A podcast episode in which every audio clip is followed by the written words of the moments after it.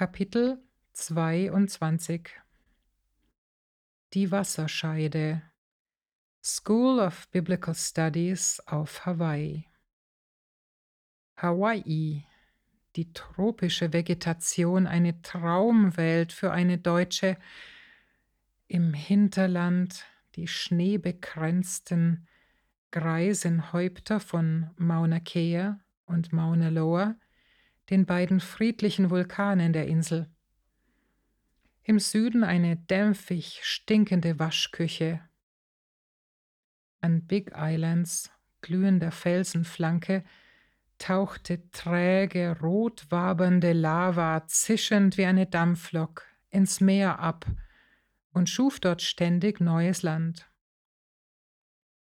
Im Süden verfilzter Urwald, im Norden Weiden. Sie liebte die Frangipani-Bäume, aus deren fleischigen, gelb-weißen Blüten Frauen betörend duftende Blütenketten, die Lace, flochten. Mit diesen schmückten die Hawaiianer sich und ihre Geliebten bei allen Festen und jeder Gelegenheit. Flirrend die blaue Platte des Ozeans in den rund um die Insel schäumend steile, scharfkantige, schwarze Lavafelsklippen abfielen. Wale, die man von oben hörte, wenn sie Atem als Fontänen in die Luft zerstäubten. Ungezählte fröhliche Regenbögen, wenn man Richtung Waimea fuhr und dabei tausendköpfige Herden schwarzer Rinder auf überirdischem Grün passierte. Gift verbarg sich aber auch im Paradies. Keiner lief barfuß, denn auf einen wehrhaften Hundertfüßler treten und ein Geschwür riskieren wollte niemand. Carly gruselte sich vor den Spinnen an der Decke des Klassenzimmers, die wie Wespen gezeichnet waren. Wer schon länger hier lebte, behauptete, die seien ungefährlich. Trotzdem bemühte sie sich um einen Arbeitstisch nicht direkt unter einem solch farbstarken Arachniden. Die hatten nämlich keine Manieren und die Eigenart, urplötzlich die ausgelutschten Chitinpanzer ihrer Opfer auf den Studenten darunter plumpsen zu lassen. Die erfolgshungrige amerikanische und die gemütliche, naturverbundene indigene Kultur hatten sich auf Hawaii zu einer entspannten, der Hang-Loose Lebensart vermählt. Das galt allerdings nicht für die Schule für Bibelstudium die Königsdisziplin des Makapala-Zentrums. An der SBS war man jenseits von Eden. Der Student bekam nur punktuell etwas von dem pazifischen Paradiesgarten mit. Stattdessen wollten 66 biblische Bücher je fünfmal unterschiedlich durchgeknetet werden, um sich ihre Geheimnisse entlocken zu lassen. Das Auge der amerikanisch ausgebildeten SBS-Mitarbeiter ruhte wohlgefällig auf den Schülern, die die schiere Quantität der Aufgabe meisterten. Da gingen die 100 Punkte hin. Sie dagegen musste sich oft am Ohrläppchen von Einzelfragen wegholen. Carla war ja gedrillt, sich auf das Klein-Klein zu konzentrieren, während der Dozent seine Draufsicht auf die Architektur des ganzen Buchs erklärte. Die SBS zwang dich aber, durch eigene Gedankenarbeit das große Bild jedes Bibelbuches zu erarbeiten. Erst danach durftest du deine Interpretation mit einem Kommentar abgleichen, also wenn Zeit blieb. Aber Begeisterung ergriff Carla wie eine Hand den Handschuh. Das war's. Dieser Überblick war doch genau der archimedische Punkt, den sie immer so schmerzlich vermisst hatte. Geduldig saß sie zehn, vierzehn oder sechzehn Stunden täglich über der Kartierung des Wortes Gottes und wischte notfalls die Reste eines Spinnenfrühstücks vom Tisch. Der Gipfel war, dass Caroline kam. Judy Smith, die SBS-Managerin, fragte sie, ob sie eine Caroline aus Deutschland kenne. Es dauerte, bis der Groschen fiel, dass das Caro war, echt und in Farbe. Nicht zu fassen. Caroline war erst an der Schule für Jünger und später in Tübingen ihre Mitstudentin gewesen. Sie kam verspätet, direkt von Manilas Müllbergen, von einem karitativen Praktikum bei YM. Wow! Carly spürte wieder Schwere in der Atmosphäre, denn die Präsenz hatte versprochen, wer Jesus folgte und deshalb kostbare Beziehungen aufgab, der bekam andere dafür. Der Souveräne schickte ihr buchstäblich eine Schwester ans Ende der Welt. Beide teilten jetzt nicht nur Herz und Sprache, sondern auch Wäscheladungen. Mal die eine, mal die andere drückte sich die 25 Cent für die kommunale Waschmaschine ab, denn keine von beiden hatte Geld. Jahre später erst fiel ihr auf, wie viele als Gründer begabte Leute mit ihr zusammen an der SBS studierten. Darunter Mike und Loreen, die unterrichteten und Arbeiten korrigierten. Das amerikanisch-japanisch-holländische Ehepaar gründete in schwierigen Kontexten wie Belize, Fiji oder Thailand Bibelschulen und ein Waisenhaus. Ruben Smith war global unterwegs und lehrte zugleich in Makapala Einführungen zu schwer verständlichen biblischen Büchern. Mit seiner Frau Judy zusammen baute er in vielen Ländern unter Entbehrungen die arbeitsintensiven SBS auf. Während ihrer SBS begleitete er sogar noch die Übersetzungsarbeit des Neuen Testaments vom Griechisch in eine indische Sprache. Die australische Co-Studentin Belinda hatte Indien auf dem Herzen und gründete später die SBS unter widrigsten Umständen in Nordindien und Nepal. Andere Studenten leisteten anderswo Pionierdienst in YM. Wie Flammen verzehrten sie sich dafür, dass das Wort Gottes auch dort verfügbar wurde, wo alle Umstände dagegen sprachen. Hingabe bis ans Ende der Kräfte war nicht unüblich. Carly war begierig darauf, diese besondere induktive Methode näher kennenzulernen. Die Latte lag hoch. Jeder Student sollte erst seine Brille absetzen, mit der er oder sie den Text interpretierte. Sprechen sollte möglichst der Text, wie er war, und der Autor natürlich.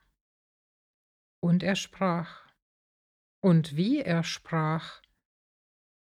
Sie hatte allerdings keine Ahnung, wie arbeitsintensiv die Methode war. Wo Studenten der Seelsorgeschule gern das Wochenende am Strand verbrachten und braungebrannt wiederkamen, arbeiteten die SBS-Studenten meist durch, vor einem Abgabetermin oft bis in die frühen Morgenstunden. Sie rangen sich allenfalls sonntags ein paar Stunden mehr Schlaf und einen Gottesdienst ab aber das war es wert. Der Schlüssel der Methode lag darin, jedes Buch im Zusammenhang zu verstehen. Das hieß, es zweimal in einem Rutsch komplett durchzulesen, einmal sogar laut, um alle Sinne einzusetzen. In drei weiteren Arbeitsgängen untersuchten die Studenten zum Beispiel also die Apostelgeschichte oder die Apokalypse nochmals und dann in Einzelheiten. Die detektivische Hauptfrage dabei, warum, mit welcher Absicht?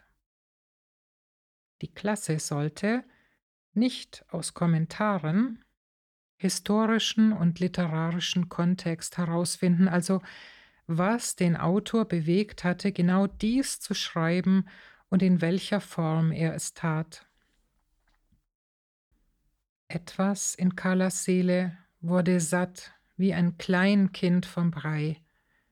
Hier endlich war das große Ganze zentral, und zwar das der biblischen Werke selber, nicht das der Bücher über sie. Damit war auch endlich die vorgeschaltete Spekulation eingedämmt, die ihr das Studieren in Deutschland so madig gemacht hatte. Bevor er nicht, im Bild gesprochen, den gesamten Elefanten sorgfältig beobachtet hatte, durfte niemand einen kleinen Teilaspekt herauspicken und ausgehend allein davon das Tier rekonstruieren. Anstelle von mutmaßlichen Quellen erschienen jetzt Autoren, schreibende Persönlichkeiten vor den Studierenden, die ihre Eigenarten in Wiederholungen, Lieblingsstilmittel oder großen Themen und Leidenschaften ausbreiteten, die den Text überall färbten. Die Studenten bekamen pro Buch maximal eine Woche Zeit. Im dritten Quartal hatten sie dann die geistigen Muskeln entwickelt, es mit großen Textmengen wie bei Jesaja oder Jeremia aufzunehmen. Carly war fasziniert davon, über die Jahrtausende des Alten und Neuen Testaments hinweg die Präsenz gleichzeitig als Mitwirkende wie auch als Regisseur zu entdecken. Gott blieb sich als Persönlichkeit mit ureigenen Schwerpunkten immer treu und die Schreiber bildeten dies ab. Darauf konnte sie nun endlich ihr Leben bauen. Vieles vom im Theologiestudium angesammelten Wissen kam ihr durchaus zugute. Sie ordnete es jetzt nur anders ein. In diesem Klassenzimmer, ganz buchstäblich am Ende der Welt, wirkten die endlosen Arbeitsstunden therapeutisch auf sie. Ihr Intellekt und ihre Seele bekamen wie ein Patient lindernde Salbe auf schwerende Wunden. Infusionen bauten das Immunsystem wieder auf, Knochenbrüche heilten im Gips. Sie fühlte sich wie eine Großbaustelle und hatte noch tausend und zwei Fragen. Sie hungerte nach allem, was da noch zu entdecken war. Das Problem war nur, dann musste sie ja die SBS komplett absolvieren. Sie hatte sich aber wegen der Finanzen doch festgelegt auf nur ein Quartal. Wovon sollte sie ein zweites bezahlen? Sigi Kuttler, der neue Pfarrer in Herzogenaurach, war gläubig und unterstützte sie finanziell etwas. Sie hatte ihm bei der Arbeit geholfen, wenn sie mal zu Hause war. Daneben hielt sie der Reimersbacher Kreis finanziell über Wasser. So konnte sie das erste Quartal bezahlen und wagte es, mit diesen Spenden sich für das zweite anzumelden. Von Gott her empfand sie grünes Licht für den Schritt. Geldscheine in Luftpostbriefen mit rot-weiß-blauen Streifen kamen an. Es berührte sie jedes Mal tief, denn sie verstand, dass hinter dieser Versorgung durch die Freunde letztlich die Präsenz stand. Eines Tages verknackste sie sich beim Volleyball den Fuß. Es sah nicht gut aus.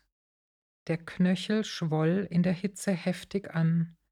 Ein Bänderriss? Sie erschrak, als es jetzt der Chef persönlich war, Reuben Smith, der sie zu einem Arzt in ein Nachbardorf fuhr und dort mit ihr im Wartezimmer sitzen blieb. Die Behandlung musste sofort und bar bezahlt werden. Eine Riesenlast für sie, die aus dem Krankenkassensystem kam. Womit hätte sie das begleichen sollen? Als wäre sie sein eigenes Kind, übernahm Ruben ohne zu fackeln einfach die Arztkosten. Carly war sprachlos. An ihrem Schulleiter durfte sie erleben, dass ein Verantwortlicher handelt wie Christus, dem Schwächeren die Last abnehmen und sie sich selber aufladen. Ruben verlangte die Kosten nie zurück. Ein Brief kam aus Los Angeles. Sie war neugierig gewesen und hatte an Linda geschrieben. War inzwischen in der Beziehung zu ihrem Mann Craig etwas gelaufen? Lindas Begeisterung schäumte förmlich über die Briefbögen hinaus. Sie bejahte und erzählte, sie hätte bei einem Preisausschreiben einen Urlaub gewonnen am Waikiki Beach. Carly kam aus dem Staunen nicht heraus, denn ein Rückflugticket nach Oahu lag bei. Die wiedervereinten McGregors luden sie für ein langes Wochenende ein. Beim Wiedersehen dinierten sie zusammen und Linda, die Redselige, erzählte die Versöhnungsgeschichte mit Craig, der dazu nur nickte. Er hatte eine erstaunliche Wendung zu Linda zurückvollzogen, genau wie im SFJ-Einsatz in Los Angeles erbeten, das allein war schon besonders. Dass Gott sie das Resultat direkt erleben ließ. Gebet bewirkte also was. Sie hatte im Luxushotel Hilton allerdings einen gehörigen Kulturschock und war eingeschüchtert. Am Morgen schälte sie sich aus ihrem fadenscheinigen T-Shirt und ihrer verschossenen Bermuda-Hose um im Badeanzug am Waikiki Beach ihre fahle Haut dem heißen Gestirn entgegenzustrecken, das monatelang nichts von ihr zu sehen bekommen hatte. Sie war ja sonst immer von stapelweise Arbeit an SBS-Diagrammen absorbiert.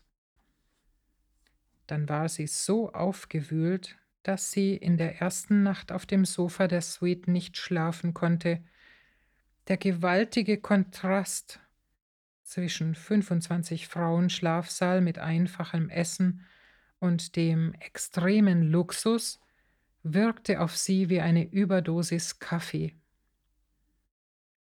Sie meinte an dem Wochenende öfter die Schauspieler aus Serien wie Magnum oder Miami Vice in der Lobby oder am Strand zu treffen. Ein Märchen, das Ganze aber den Vogel schoss nach diesem amerikanischen Paradies noch der Umschlag ab, den sie auf Lindas Ermahnung hin erst in der Maschine zurück nach Kona öffnen durfte. Über 2000 Dollar! Lindas Notiz beschrieb, dass sie als Familie sowieso mal in Hawaii Urlaub machen wollten – weil sie ja dann die Reise gewonnen hatten, sei das freigewordene Geld doch jetzt am besten in ihrer Ausbildung angelegt. Sie unterdrückte einen Urschrei, als sie das las, und fühlte sich an den Spruch erinnert, der sagt, Wirf dein Brot übers Meer, und nach vielen Tagen wirst du es wiederfinden.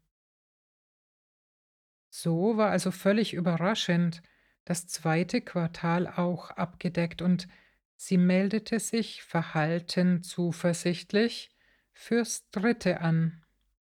Nochmal über 3000 Dollar Glaubensprojekt. Mehr und mehr begriff Carly auch, dass in der induktiven Methode, die den Text sprechen ließ, intellektuell und geistlich ihre Zukunft lag. Mit diesem Ansatz wollte sie weiter studieren.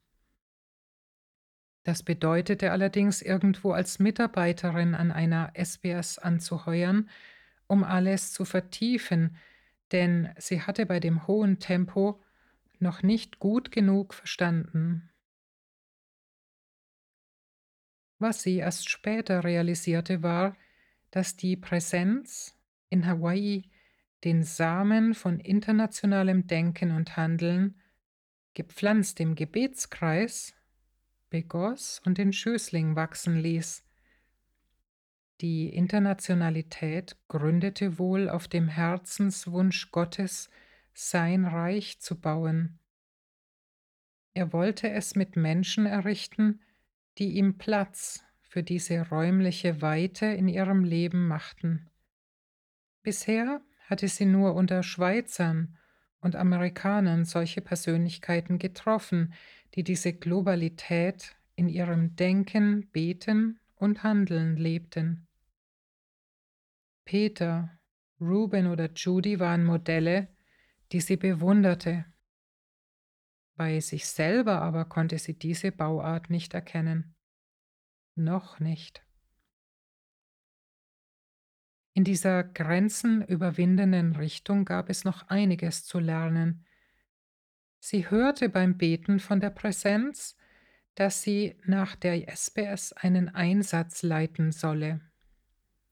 Mit biblischer Lehre in Hokkaido, Japan dienen, das war's. Sie fand im Zentrum ein Ehepaar, das mitgehen wollte. Von Hawaiis Big Island aus war dafür vor allem ein Fünf-Stunden-Flug nötig.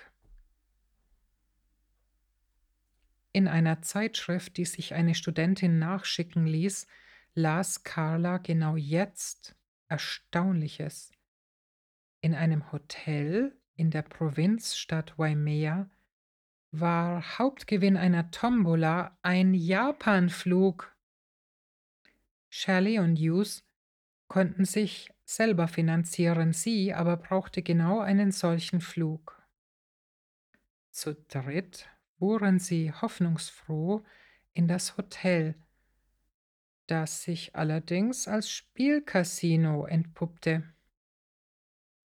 Voller Glauben, natürlich hatten sie zuvor gebetet, kaufte sie für wertvolle zehn Dollar ein Los.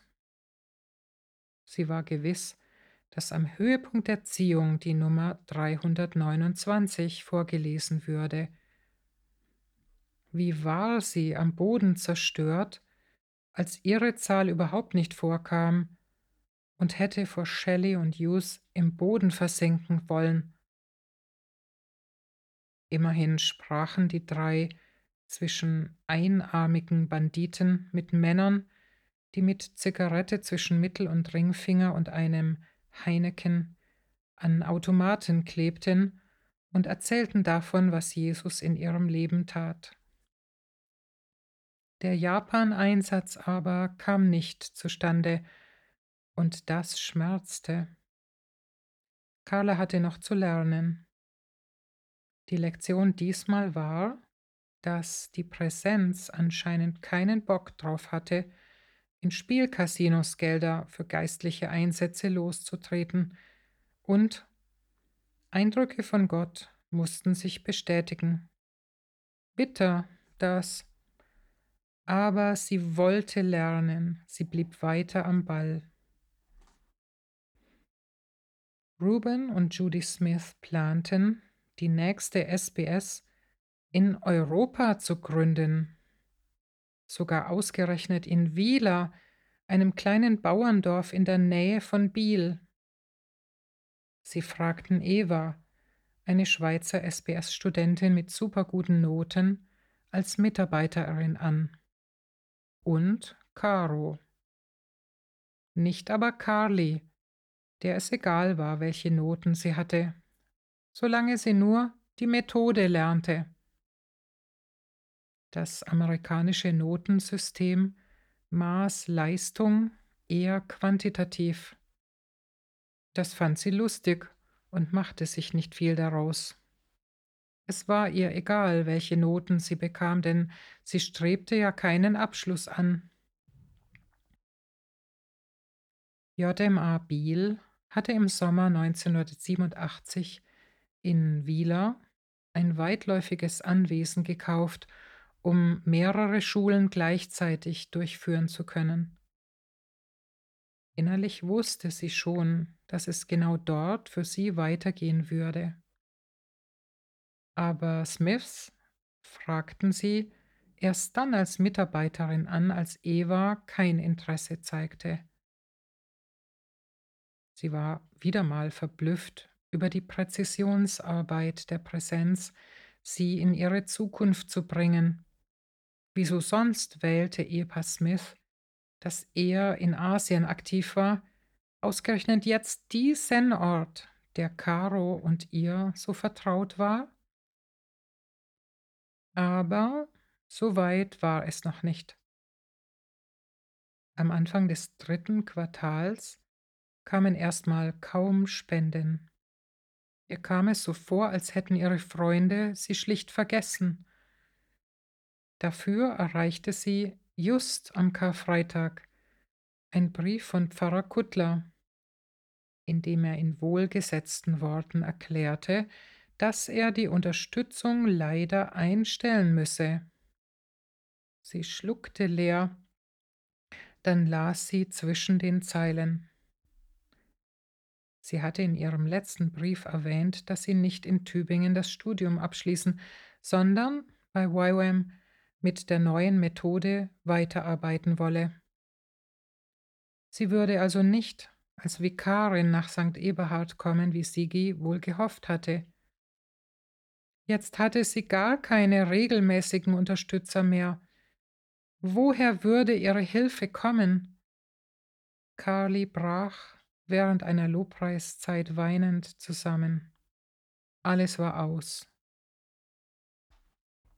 Damit noch nicht genug, sprach zudem die Präsenz deutlich zu ihr, während sie Jesaja studierte. Sie sollte die Hälfte des Geldes, das sie noch besaß, einer Freundin nach Deutschland schicken, mit der sie keinen Kontakt mehr hatte. 20 von 40 Dollar. Heiß loderte Empörung auf. Ich brauche doch aber noch Geld für mich, für drei Monate. Toilettenartikel und Papier sind ein Muss. Sie war besonders erbost, weil diese Freundin, eine Kindergartenleiterin, bestens verdiente. Es war also echt gemein von der göttlichen Präsenz, ihr auch noch die letzten paar Kröten wegzunehmen.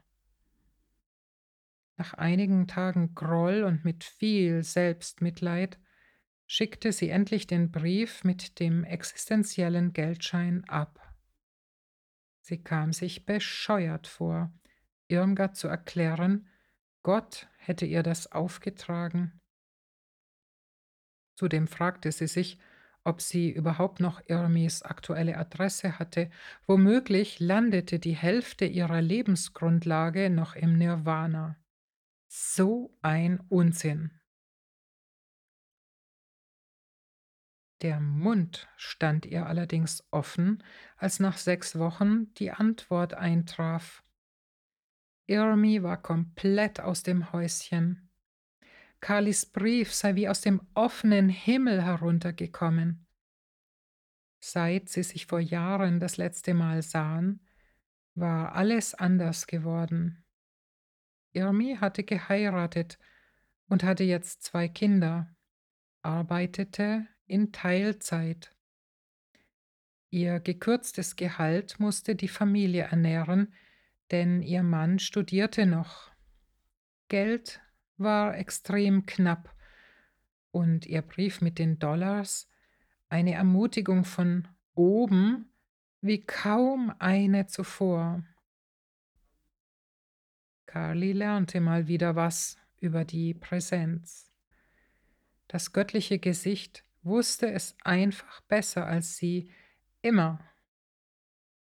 Ihre vernünftigen Überlegungen waren im Vergleich zu seinem Reden unbrauchbar, weil eben nur Gott die Wirklichkeit kennt, vor allem am anderen Ende des Globus.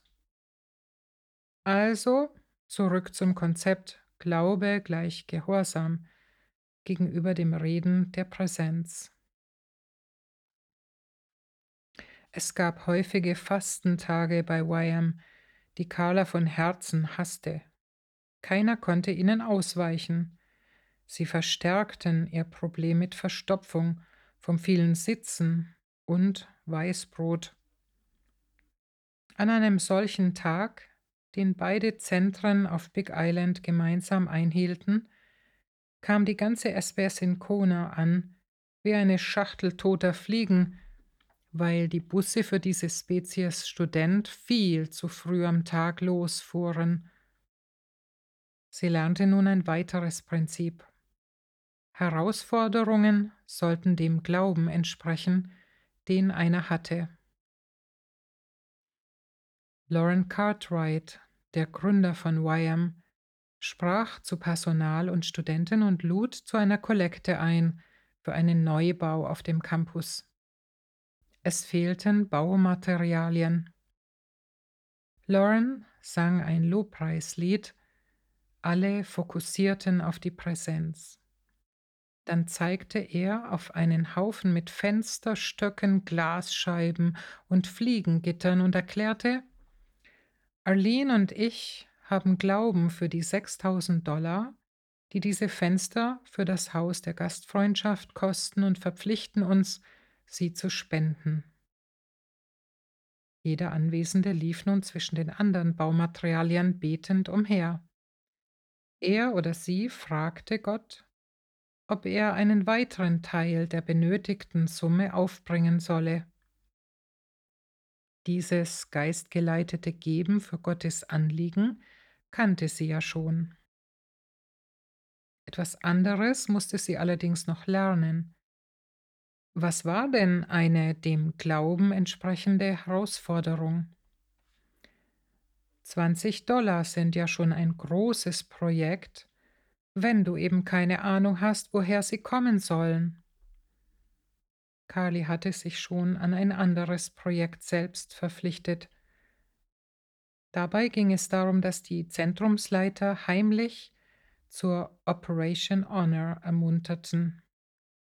Cartwrights, die Gründer von YM, hatten nämlich ihr eigenes Erbe eingesetzt um vor 25 Jahren ihre ersten Glaubensprojekte anzuschieben.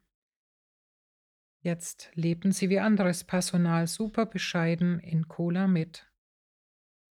Deshalb sammelten die anderen Geld, um ihnen fürs Alter ein Häuschen in der Nähe des Pacquiao Campus und den Cartwright-Kindern ein Erbe zu schenken. Carly schrieb mit klopfendem Herzen 70 Dollar auf den Zettel für den Kollektenkorb, ihre Selbstverpflichtung, von Herzen gern eingegangen und unmöglich umzusetzen. Diese Zahl war ihr eingefallen, als alle Köpfe sich betend über der Frage senkten, was jeder geben sollte. Die eigentliche Herausforderung allerdings, die monatelang unverändert hoch wie der Mount Everest vor ihr selber im Raum stand, waren die Kosten für ihr drittes Quartal 3000 plus Dollar. Sie hatte keinen Schimmer, nicht einmal eine Idee, wo dieses Geld herkommen sollte. Als die Zeit ereignislos verstrich, schämte sie sich zusehends, dass sie die SBS nicht abgebrochen hatte. Besonders dann, wenn wieder mal eine Notiz von der Registratur kam, die sie dezent daran erinnerte, dass sie kein Diplom bekäme, wenn sie die SBS nicht gezahlt hätte. Sie verfiel immer mehr, weil sie die Situation mit ihrem Verstand anschaute. Sie kehrte also nach der Schinderei auch noch in Schimpf und Schande nach Hause zurück, weil sie die Schule nicht erfolgreich abgeschlossen hatte. Na großartig. Sie konnte durch ihren Mangel an Glauben mehrere spezielle Einladungen nicht genießen. Freunde von SBS-Studenten luden sie zum Beispiel nach Pearl Harbor ein, um Teile der amerikanischen Kriegsflotte zu besichtigen. Ein anderes Wochenende waren sie Gäste in einem Haus mit Jacuzzi. Die Uhr tickte trotzdem unerbittlich. Sie ging gedanklich hundert Szenarios durch, um sich aus der misslichen Lage zu befreien, aber keines griff auch nur im entferntesten. Natürlich bestürmte sie die Präsenz. Nach dem Schritt, gegen alle Vernunft Irmi Geld zu schicken, bei dem sie sich selber abstarb, löste sich allerdings eine Art Lawine. Als erstes kamen überhaupt wieder Spenden an. Toilettenartikel kaufen können, wenn man sie braucht, kann erquicken. Eines schönen Tages ließ schließlich ein unscheinbarer gelber Zettel, eine dürre Aufstellung von Zahlen von der Registratur, Sie wissen, dass alles bezahlt sei. Das komplette dritte Quartal, mehr als 3000 Dollar. Das Unfassbare dabei, es war anonym eingezahlt worden. Sie schwebte wie auf Federn. So gern hätte sie der Person gedankt, die hinter dieser Gabe stand, denn so viel war klar, es war eine einzige aber so richtete sie ihren Lobpreis an die Präsenz selber. Das Tüpfel auf dem i bestand noch darin, dass sie ja jetzt die Gaben behalten durfte, die sonst in die Abzahlung der Schulden geflossen wären. Sie konnte nun kinderleicht auch den Zettel mit den 70 Dollar auslösen, den sie vor drei Monaten in die Cartwright-Kollekte geworfen hatte. Was für eine Erleichterung! Und ein Lernschritt im Glauben. Einige nette Dinge wie ein gigantisches Eis mit Freunden bei Hagendas in Kona waren zum Abschluss des Bibelstudien- und Glaubensmarathons auch noch drin. Carla lernte. Die Wege, die die Präsenz ging, waren definitiv nicht ihre, und mit dem Verstand kam sie niemals drauf, was Gott tat.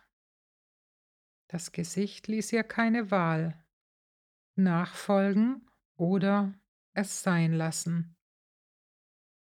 Aber die Erfüllung dessen, was sie geglaubt hatte, war wie das süße Schmelzen von Schweizer Gianduja-Schokolade auf der Zunge. Es war, als habe eine neue Zeitrechnung begonnen, und das hatte sie auch.